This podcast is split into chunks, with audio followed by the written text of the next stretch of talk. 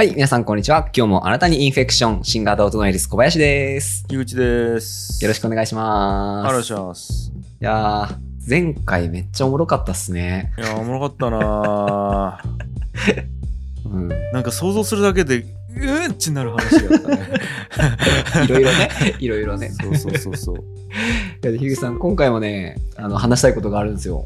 はい、なんでも。ちょっとその前にいいですか？やっぱあの、本読まなきゃいけないって宿題がなくなって、うん。孝太郎が作家に入ってくれたんで、ツイッター準備したりとか、台本準備したりとかが楽だったっていう、そのストレスの軽さはい、で、あれ喋ろうみたいなのがマジいっぱい出てきて、いいじゃないですか。はい、でいっぱいあるんですけど、今日これ喋りたいなってやつがあって、は俺最近引っ越したんですよ。い。はい。で、まあちょっとあの、前より綺麗なところに住んでて、うん今いいのが、風呂に追い焚きがついてるのがあるんですよ。うわぁ、いい、打ちついてないわ。うん、いいでしょう。こう、ちょっとぬるくなってきたりとかするっすよね。こう入ってると。お湯がこう少なくなってきたとかいう時にこう足し水とか追い焚きとかボタンがついてるんですよ。うん。で、こう足し水して追い焚きしたら熱々の満タンの風呂みたいになるんですよ。はいはい。これいいなと思ってて、はい。俺めっちゃその時に思ったのが、うん、これは江戸時代やったら殿様でもこの暮らしできんなって まあ、まあ、そらそうやわ。思ったんですよ。そりゃそうやわ。これ一般庶民の結城小林ですらできている。そう。追い焚き。うん。殿様でも無理っすよ、江戸時代やったら。そうよね。で、考えてみてください。今度ファミレスとか行くでしょ。うん。うん。パーフェとか出てくるじゃないですか。わかります？牛乳とあの、キンキンに冷やされた状態で、はい各地のフルーツが持ってあるんですよ。もう本当に5分ぐらいで出てくるもんね。うん。これ昔の殿様でも食えんすよ。いや、間違いねえわ。なんやったら天皇でも食えんすよ。いや、間違いねえ。本当やわ。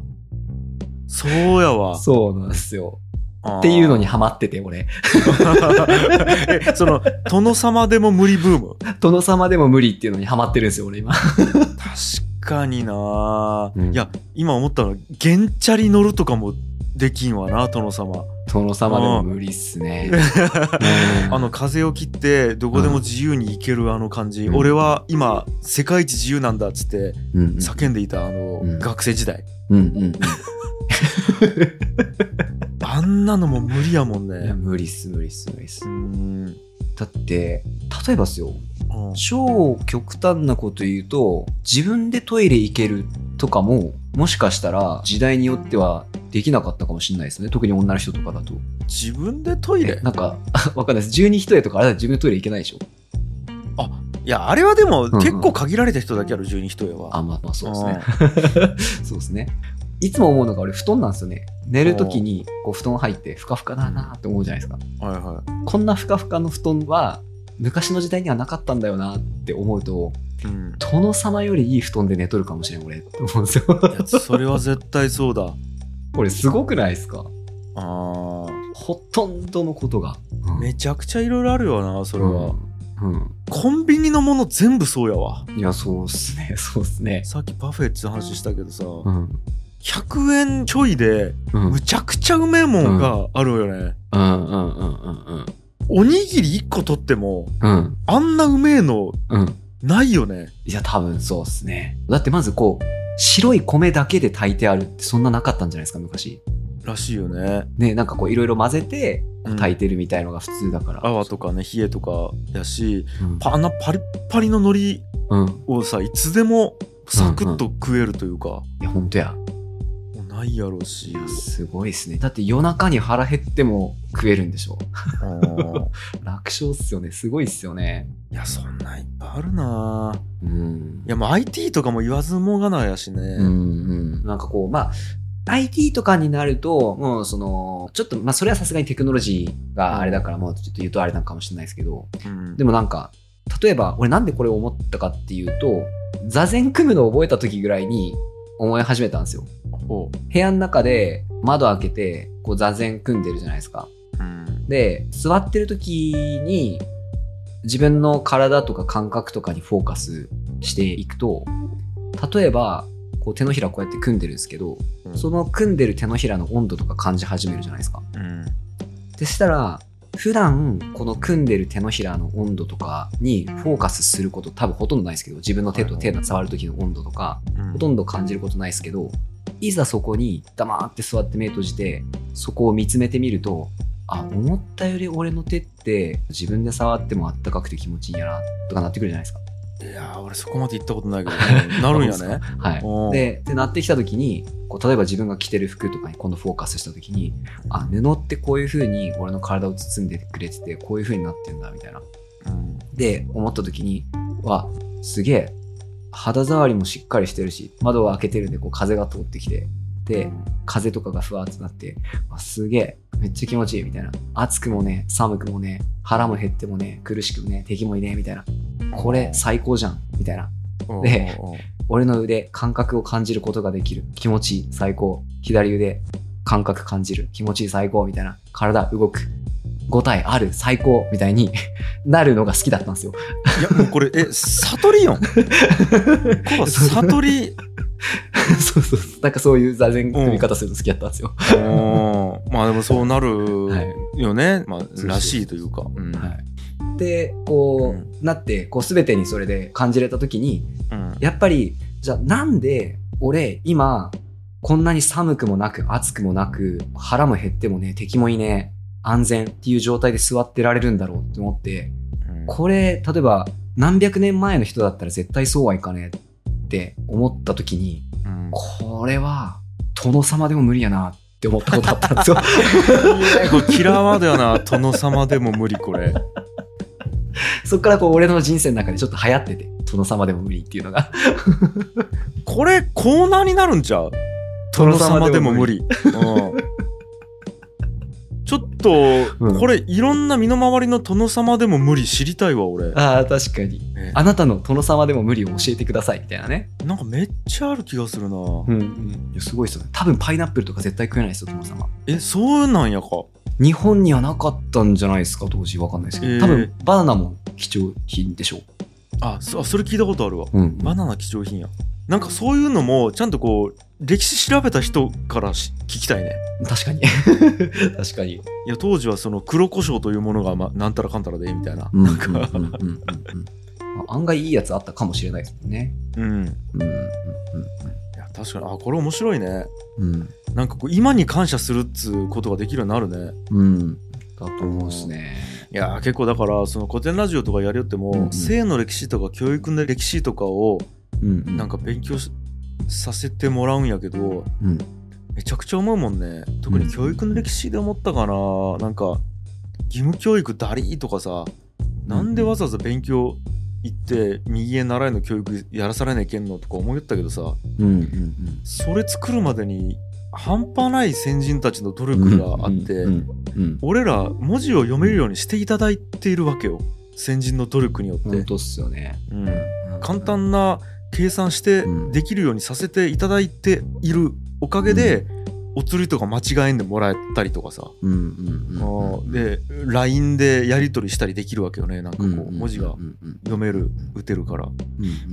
でもなんかそれっちまあ当たり前やけどないということをリアルに想像せんとあるありがたさが分からんというか、うんうんうん。うん失って初めて分かるみたいなところがあるな、いやそうっすよね。だって多分隙間風が吹かない部屋に住んでるとかでもこう昔だったら多分難しいわけじゃないですか。難しいよな、うん。虫が入らないとかもそうやね。そうそうそうそうそう。だけどそう真夏でうん。蚊に刺されないところで寝るとかも結構うんむずいもんね多分。うん。昔は。ですね。確かにそうやわ。ね。ね汗かいたらシャワー浴びるとかもそんな簡単じゃないでしょ多分。そんな簡単じゃないわ。うん。シャワーいつでも40度で出るとかもうんうんうんないしな、うんうんだからこうそうそれこそ例えばこう自分が苦しい時とかはすごいなんか支えになるかもしれないですよね。その、うん。例えばこう自分がこう貧しくていい家に住めない。でこう嘆いてる時に「待て、うん。お前その家殿様よりいい家やぞ」みたいな、まあね。うん、実際でもそうじゃないですか。実際そうやわ多う分、んうん。殿様の家よりいいもん多分、ううん。ん、なんかねチンギス・カンの話が確か古典ラジオであったんやけど、うんうんマジで結構あれらしいよ。住みにくい家に住んでたらしいよ。うん。なんか一応宮殿みたいな感じなんやけどあの人たちほら遊牧民やきさ。うんうんうんずーっと移動させないけんわけよ。うんうんうんだから移動できる規模の家しか住めんくてさ。うんうん。で一番のごちそうとかがなんか家畜の内臓を食うみたいなのが一番のごちそうやったらしく あってたっすねあったっすね。うん。なんかそんなに比べたらさうん。マジでハンバーガーとか死ぬほどうめえわけやん。いやそうっすよねえ。たかが2300円であれがポンって 1分も待たずに出てくるわけじゃないですか。すごいっすよね。チンギスカンよりだいぶいいもんね。原チャリ乗れるし、うん。俺ら。いやでも思いません？それってうん。まあ平たくいくと経済とかテクノロジーとか文化とかが積み重なったおかげで俺ら殿様よりいい暮らしさせてもらってるわけじゃないですかうん。すごいっすよね。その殿様っすよだって。うん。もうその国で一番偉い人みたいなのよりもちょっと時代がちょっとね100年200年経っただけで俺らの方が全然いい暮らししてるわけじゃないですか。うん。だからやっぱそれをこう紡いできた人間の努力の集積がそれをさせてるわけじゃないですか。うんうんうん。って思うと俺も頑張ろうって思うっすよね。まあね。だから今思ったコバはそう思える気いいわ。はいはいはいはいいややけどさ、ん。結局それ思うのも相当むずいよね、普通に来ちょったら。ああなるほど。うんうん。だって当たり前すぎて幸福と感じてないわけやん。うんうんうん。そうですね。うんそうですいねやーなんかそう考えると俺はねもちろんその昔の人のことを考えると今が幸せっちゅう思えるっつうのもあるんやけどうん。なんかあれを感じるのは人間っちうん。全然なんというかこう合理的な生き物じゃないというかさ。はいはいはいはいはいなんかさ合理的に考えたら生命の安全だけでいいはずなのにさうんうんうん。めちゃめちゃ環境に影響されてるんやなって思う。なんか。うんうんうん相対的にしか物事を見れてないというかうんうんうん。合理的じゃないじゃないな。えっ、と絶対的に物事を見れない生物なんやなって改めて思ったなんか。うん確かに。まあそうっすよね、まあそれはそうっすよね。もう相対的にしか見れないという脳の作りをしているんやろうね。うーん。そうでしょうね。そうっすよね。これはねだって俺が生きちょう中でも思うもん、うん。俺らが子供の頃の貧乏ってさうんうんうん。マジ貧乏やったわけよはいはいはいはいはい。いやーそれこそ本当に家にクーラーないとか。うんうんうんうんうん。もう当たり前のようにあったやん。で田舎とかでも車持ってないとかさあったけど、はいはいはいはい。今の貧乏っちエアコンスマホ車ぐらいはあるやろ絶対。はいはいはい。まあそのどの程度かによるっすけどまああるでしょうね。あるやろ。うんうんうんでまあ俺らはちょっとあれやけど本当に昭和のうん。中期ぐらいやっとさ、もう本当になんか、あの学校行ったらズボンに継ぎはぎしてきてる子供とかさ、普通におったわけやろ。給食費払えないとかさ、普通におったわけやん。なんかそこまではないやん。そうです俺らの時ね代っち。それでもみんな貧乏に苦しんじゃうやん。はいはいはいはいはいはいそうですね。うんうんうんまあ俺はねその殿様でも無理とは思わんけどなんかそこぐらいについて思うわけよ、ういやうん貧乏貧乏いいよ人めちゃめちゃ裕福やなっていう、だから俺は貧乏怖くないよね結構、うんうんそういうのあるんやけどやっぱでもまあ思えないよね普通はね。まあそうっすよね。そうっす普通は思えないきなんか人間のその浅はかさというかねなんか人間っち頭いい動物と思っちゃうけどさ自分たちのことを、うんうん所詮その程度のもんやなと思う、まあそうっすよね。基本的には。そうっすよね。うん、一部やん。そうやってコバみたいに相対化ちゃんとできるというか、はいはいはいはいはいはい。うん。確かにそうか。うん、それもこう心の余裕とか状況によるんでしょうね。自分がめっちゃ腹減って苦しい時に隣でステーキ食ってたらいいなーって絶対なるですもんね。そう。俺貧乏やわーってなるよねそれは ん現代の貧乏なやつってさむしろ太っちゃうもんね。確かに。うん。そんなイメージあるやろ。確かに。昔の貧乏のイメージってガリガリやんもう。んうんうんうんう食うもんがねえみたいなイメージだけど今の貧乏ってさもう食うもんがカップラーメンとかうんうん。ファストフードとかになっちゃうき逆に太るみたいなさ。はいはいはいはいはいはいはいとても贅沢なはずなんやけど。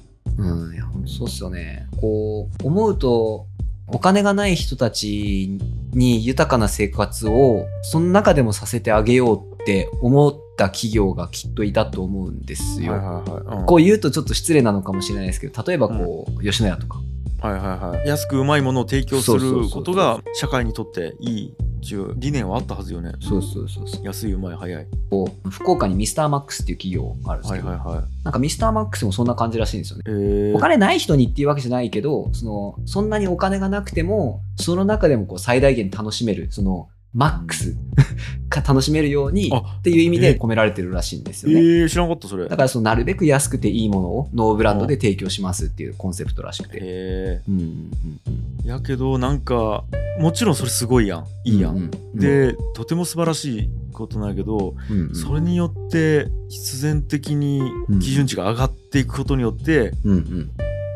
幸せの基準値も上がっていっちゃってる感じはあるよねうん、そうですねう。んそうですね。なんかうん。これちょっと話変わるかもしれないけどうんうん。手塚治虫の話聞いたことあってはいはいはい。日本のアニメーターの給料が低いのは手塚治虫のせいだみたいな説があるらしくてほう。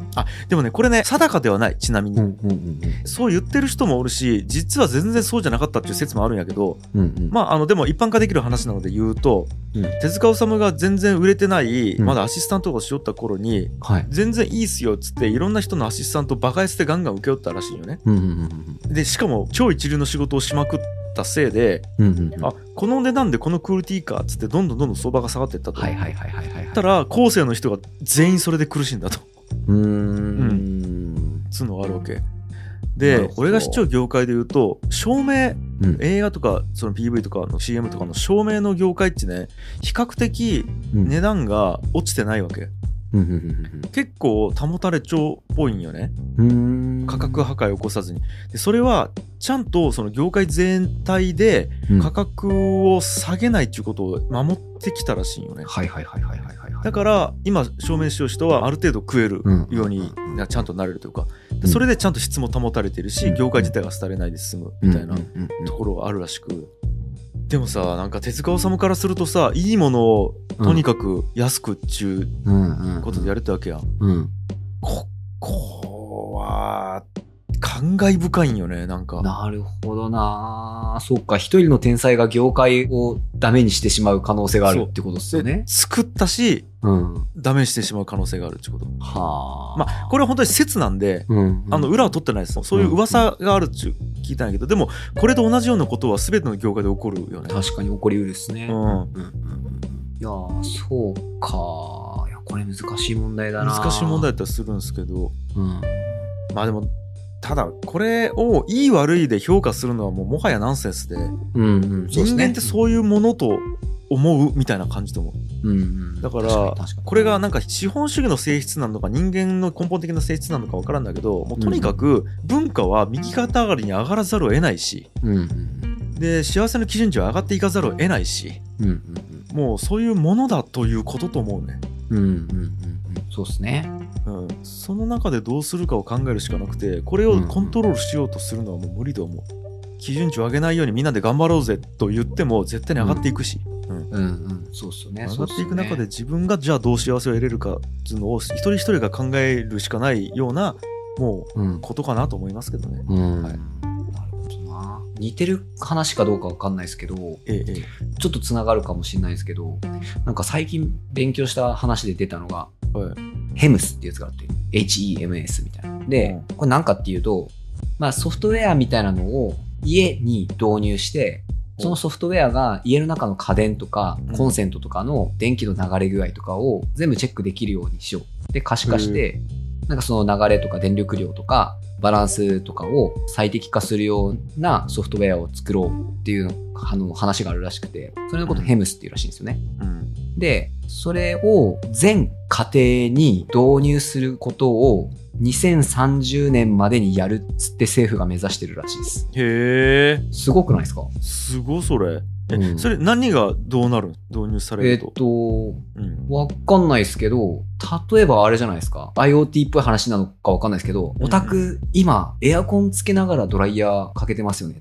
ドライヤー、隣の部屋でかけたら電気代安くなりますねみたいなレコメンド多分出してくるとか、そんなんかな。へとか、まあ、電気自動で消すとか、なんかそんなんじゃないですかね。それをこう、ーうん家の中の最適化としてやるみたいな。なるほどね。うん。それはもう環境保全の話よね、多分。うん、だったりとかでしょうね。うん、うん、うん、エネルギー使いすぎないとかね。うん、うん。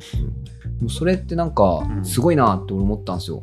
うん要は全家庭って書いてあったんで、うん。その文章には、うん。要はそれってどんなちっちゃいアパートの一室だろうがっていううん。話なわけじゃないですか。はいはだから仮に例えば自分が貧しい生活してんなって思ってたとしてもフィールドは常に上がっていってるんでいはいはい。その人が何と比べるかなんですけれどもうん。その自分の周りには自分を幸せにしてくれるツールとか自分を助けてくれるツールとか楽しめるファンタジーなものって世の中にはどんどん増えていってて、はい届かないものに目をやると多分自分を貧しく感じてしまうと思うんですけどうんうん。スマホ一つから得られる感動とかってうん。ね関口さんも言ってたみたいに5年前10年前の貧乏なやつより全然楽しい生活できてるはずじゃないですか。そうね、うん。それはなんかすごく思うなって思ったっすね。せやねせやね。いやそれで言うと警察と消防署と裁判所があるだけでやばいよね。そうなんですよ。うん。そうなんよね。これが当たり前と思っちゃうきね。我々あとね俺あの引っ越して12階に住んでるんで12階から見てるとやっぱ一番思うのがうん。街灯と信号機。ああ街灯と信号機すごくないですか？えどういうこと？えっとと？まうん。まず街灯がめっちゃ立ってるじゃないですか。うんうんあれ誰が何のために立ててくれたんみたいなうんところもある、るしうん。あれが立ってるってすごいし、うん。安定的に夜明るくしてくれるわけじゃないですか。で治安も良くしてくれてみたいなであれないと車走れなかったりとかもすると思うんですけど、はいはいはい。それすげえなみたいな。当たり前にあるじゃないですか、うんうん。街灯道路。で信号機信号機もあれ信用しとけば基本的に事故んないわけじゃないですか。はい。そんなことあるっていうやつじゃないですかよく考えたら。うんうんうん。でみんなあんまり疑わずにあれ信じてるわけでしょ、ね。赤になったら止まる。青になったら進んでいいよ、うん。でそれだけ信じとけば そのシンプルなルールさえ守っとけば誰も事故らないように作ってくれててあれ？誰が作ってくれたん？これ？みたいな。そうね。すごくないですか、いやーほんとそうやわ。うん。俺あとうん。よく思うのがうん。動物の死骸片付ける人とかもマジすげえと思う。そうっすね。そうっすね、うん。あの道端でぐっちゃぐちゃな死体あるやん。うん。うん。まあね我々福岡におるし、まあ、お互い車乗りようとさ結構あるやん。で俺とかも田川と往復するとか、山道とかやっぱ落ちちゃうわけよ。うん。うん。死骸が。必ず片付けちゃうきね誰かが。いやすごいっすよねいやーだからあれがあるとやっぱ良くないよねと思った人がいて、うん。でそれを片付けるシステムを作って、うん。あそこにちゃんとこうリソースを投下しちゃうね。確かに確かに確かに確かに。とかねすごいっすよね。全部すげえと思ってきたな、うん。みんなすいごいの話やわこれ。やそうみんなすごい話。何の疑いもなくコンセントに挿したら100ボルトの電源流れるのマジですごいしいややばいっすよね。やばいっすよね。ここ80かな？90かな？いや130ぐらいあるかもなとか思わずに100ボルト大体流れるわけね。うん。すごい。でそんな電気来てない時とかとないですもんねねなかったらクレーム言っていいぐらいやもんね、うんそんくらい貴重しね。いやすげえ。うん。すごいわなんか。いやすごいんですよ。そう。で今後これ俺その樋口さんにこういうコーナーやりたいっつって言いたかったんですけどはいはい。世の中のいろんなことってよく見てみるとめっちゃみんなすごいじゃないですか。いや確かにほんとそう思うわ。うん。ほんとそう思うわ。うん。だからあんまりこう日の目を見ない人とかにもちょっとフォーカスしていきたいなって思ったりとかしてて。いや確かに。うんうんうん。なんかね深夜やってるレストランとかにあ飯食い行った時におばちゃんあまあ俺より二回りぐらい上の年上のおばちゃんがこうシャキシャキっつって動いて「はいご注文は?」とか言ってやってくれるんですよね。夜中2時とかに。うん。でなんやったら俺のお母さんがちょっとその年ちょっとしたぐらいのうん。そのまあまあ前をその人生の大先輩がそうやってこう夜中にふらっと来た俺のためにシャキシャキって動いてご飯作っまあ作るのは別の人かもしれないですけどバッと出してくれて。でたかだか700800円でしょ。うん。すげえとか思って。それね思うわね。ね。でそう思った時にウェイトレスのおばちゃん見てこの人、まあ、し知らないですけど毎日これやってんのかって思って、でこの人いなかったら俺こんな夜中にフラッと来て飯食うことできないわけじゃないですか、はいはい。どんだけお腹空いてても。うん。だからそれができるのマジでこの人のおかげやなってやっぱ思ったりするんですよね。はいはいはい。でそう思うと俺も仕事頑張ろうっていつも思うんですよね。いやそうなんよね。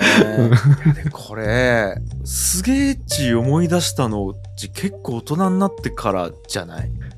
あ、そうかもしれないです。うん。いや、俺うん、もう本当にね、これもうあんまりこういうとこで言うのもあれなんやけど、やっぱ学生の時とかってさ、うんうん。やっぱ向上心の塊やし、要は虚栄心というかさ、うんうん。まあ要は承認欲求の塊やったりするわけよ。で、うんうんうんすごいと思われたいうんわけよ、学生の時っち。うんうんうんうんだから、やっぱり職業に優劣みたいなものをつけるわけ。職業ごとに。この職業はすげえ。で、あんな仕事はしたくねえ、みたいな。うん。もうそれこそ本当にね深夜の道路工事の時の整理しようちゃんとかを見ながら、将来あんなん絶対なりたくねえわとかごめんね。いやこれ本当にもう当時は思いよった。うんうん。やけどうん今考えたらめちゃくちゃ尊いっていうことが分かるわけよね、うん。なんか尊いっすよね。尊いのっすよね。書くなよねなんか、うんうんううん。んでも、うん。樋口さんがうん。そう言ってる感覚って、うん。樋口さんがっていうか、世間的にそうじゃないですか。はいはいはい、言い方悪いですけど、そのヒエラルキーでいくと下の仕事みたいなうん、イメージな仕事ってあるじゃないですか。うんうん、で、みんなそう見ない方がいいと思うんですよね。絶対そうなのね、うん、全員が。で、かつ本人たちも絶対そう思わない方がいいし、うん、その直属の上司がやっぱね、思うのもやめてほしいですよね。いやマジそうん。う、うんだって、あの人たちいないと、道路ないんでしょうん、車みんな乗るじゃん。とか、ね、はいあの人たちが道路作ってくれないと困るうんんですけど、うんまあ、ちょっと俺その建設関係の知り合いとかがいたりとかして、ちょっと現場の人間バカにする人とかいるんですよ。その建設の上の人とかって。はい、うん、そうなんか、あの、どうせ土方だからあいつみたいな言い方したりするんですよ。はいはいはいはいやめて、そういうの、みたいな。あの人たちが一番汗かいて俺らのために頑張ってくれてるかもしんないよ、みたいな。俺クーラーのついた部屋でパソコンカチャカチャやってるだけ。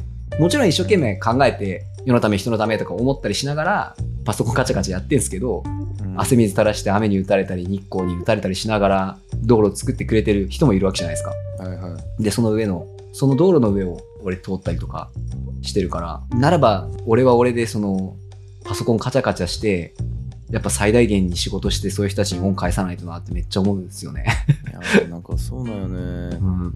なんか俺はこう社会全体が一個の人間みたいなイメージうんなんだよね。うんで現場で何かやる人っち本当実際手を動かしてやり置きその手みたいなイメージなんやけど、うんうん要はその言う人たちバカにするのっちうん。いや手とか簡単や脳から命令されたやつでやり置きゃいいんやきち自分の手をバカにしようのと同じだよね。うんうんうん。なんていうかこれ要はなかったらえできませんけどっちゅう話よね。うんうんうん。そうだからなんていうかねお金を払うもらうみたいな関係性がそれを作っちゃう気がするな。うんうんうん。あとお金の額とか。うんうん。そうっすね。昇流の上か下かみたいなところがあるやん。うんうんうん。で多分ね、そういうことじゃないよね。なんかそれちょっと思うわ、うんうんうん。お金が払ってる側が偉いみたいなのが多分ちょっとあるし、はいはいはい。指示系統が上流にある方が偉いみたいなのが多分ね、あるはずなんよ。管理職の方が偉いみたいな。うんうんうんん。そう。でもさ、多分コバとか社長しようって、特にはい IT ズラブとかのスタッフ見ると分かるけど、コバ偉いわけじゃないよ、別に。そうですね。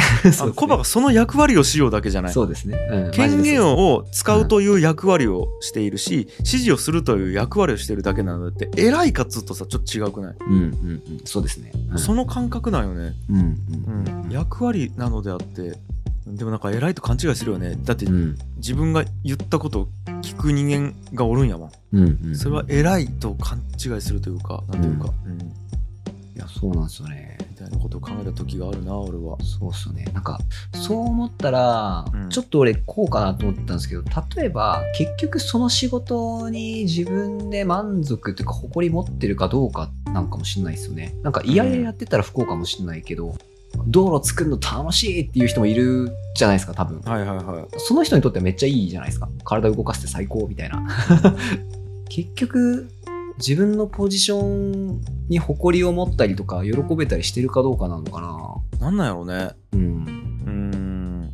いろんな職業の人いるなーって思ってこういろいろ見てるとなんか本当いろんな人にね感謝するというかみんなすげえなって思うことが本当年とともに増えてきましたそうなんですよね。うんまあこれだからあれもあるよ、いろんな視点とかうんその人の気持ちに立って想像するみたいな感覚が多分ついてきていると思うよね。あれと一緒とも年を取ると涙もろくなるみたいな、はいはいはいはいはいはいその類の話のような気がするね。うんあそっかみんなそれぞれの価値観やそれぞれの人生の中で生きよんやみたいなことを思うとうん。あみんなすげえなって思うというか若い頃はそれがないもんね。うん。そうなん俺はすえ。げえやし俺がすげえと思ってるやつがすげえみたいな感じ。うんうんうんそうっすね、そうっすね。俺もやっぱガキのところは結構視野狭かったっすもんね。うんそういう話かな。いやなんでこれちょっと募集したいよねこれ。うん。うん。うん。だから殿様でも無理みたいな話からちょっとみんなすごいみたいな話やけど。あ、そうっすね。うん殿様でも無理な話と、うんこういう人たちすごくねっていう話うん欲しくないですか、欲しい欲しい欲しい。ね例えば、うん歯医者さんすごくないですか？とか、歯医者さんすごいっすよね。うんなんかそういう話欲しいかも。うんうんそうね。うん。で別にこれ職業だけじゃなくてもいいしねそうっすね。立場とかうん働き方でもいいし、うん。まあ何でもいいんですよね、うんこういう人すごいみたいなね確かに欲しいそうっすよね。あーいいね、うんうんうんコーナーが2つできたね今日うん。なんか平和じゃないですか、それ。平和やねうん。平和なコーナーができた。せやなやりたい。まあでもやっぱ結局そういうところに気づいて発信できている俺らが一番すげえな 世界で最もすげえヒエラルキーのトップオブトップにおるね 俺ら二人が、そうっすね。そうっすね。うん。これ気づくの殿様でも無理よ多分。すげえ全部回収するんや。回収できてねえけどな。むしろひっくり返しちゃうけ。ど今の話いやー、おもろい。いやー、でも本当ね、そう、うんこうやって樋口さんと新型オトナウイルスやらせていただくのも、殿様でも無理なんで、そうそうそう ありがとうございます。ありがとうございました本当に はい。じゃあ、今回はここまで。ありがとうございました。ありがとうございました